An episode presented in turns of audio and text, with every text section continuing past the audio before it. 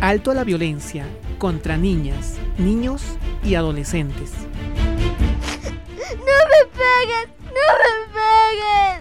¡Toma! ¡Toma! ¡No, me pegues más! ¡Me duele! Los niños, niñas y adolescentes enfrentan grandes obstáculos día a día dentro de sus casas y fuera de ellas. La crisis que afronta la familia los hace parte de la angustia y muchas veces de la desesperanza. ¡Nada puedes hacer! ¡Eres un tonto! ¡Ya no más, por favor! ¡Ya no más! ¡Basta! ¡Le digo a la profesora! Es momento de poner un alto, denunciar y superar la violencia infantil. A nivel mundial, uno de cada dos niñas y niños de entre 2 y 17 años sufre algún tipo de violencia cada año. Ante esta realidad, los niños del programa Entre Escolares investigaron que según la encuesta nacional sobre relaciones sociales del 2019, el 38,7% de los niños de 9 a 11 años fueron víctimas de violencia psicológica y física. Además, el 47,4% de los niños de 9 a 11 años fueron víctimas de violencia física y psicológica en el entorno escolar. El 90% de las personas que agreden pertenecen al grupo familiar o al núcleo de convivencia de niños, niñas y adolescentes. Es un fenómeno que tiene la particularidad de que donde el lugar o las personas que me tienen que cuidar, yo estoy expuesto.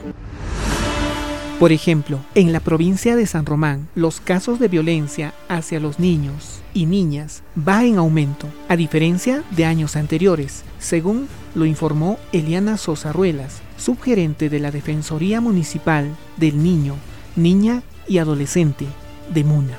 Desde el año 2020 al 2021 hemos podido identificar casos de violencia mayormente dentro del propio hogar. Entonces, vemos de que de razón de que en los años anteriores las denuncias de violencia hacia los niños no eran muchos en nuestro registro. Mayormente solo nos comunicaban de las instituciones educativas cuando conocían un hecho. Entonces, en, durante la pandemia se ha podido identificar que es dentro del propio hogar la violencia. Pero estos casos no solo deben ser denunciados, sino también superados, tal como lo relata la historia del niño Carmelito. Érase una vez en un jardín que quedaba en las faldas del cerro Machayata, en el aula de cinco años, Carmelo, el más juguetón, empezó a tener cambios de actitud. Ya no quería salir a jugar con sus compañeritos. Su maestra notó que Carmelo se quedaba en clase solo. Ya no reía ni cantaba como antes.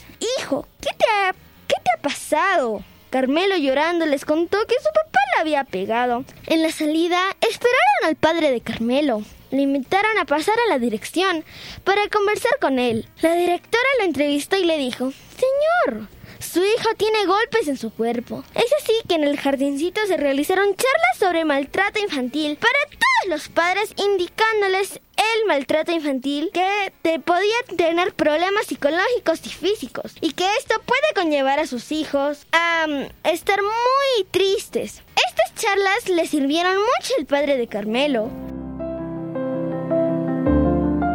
Por ello, es importante motivar la inclusión del enfoque de género en las políticas públicas, porque las consecuencias del maltrato infantil se hacen más visibles a mediano y largo plazo, especialmente en el desarrollo psicosocial y físico de los niños. Así lo indica la psicóloga Berta Hualpa un cambio de conducta, de repente de lo que mi hijo, mi hija era un niño feliz, un niño alegre, de pronto es un niño apagado, es un niño temeroso, no quiere, no quiere hablar con nadie, no quiere jugar, no quiere hacer las cosas que antes hacía. E, ese tipo de maltratos o de violencia infantil puede tener consecuencias. La violencia infantil puede ser superado siempre y cuando los adultos ayuden con madurez y compromiso a las niñas, niños y adolescentes para evitar que se conviertan en futuros agresores.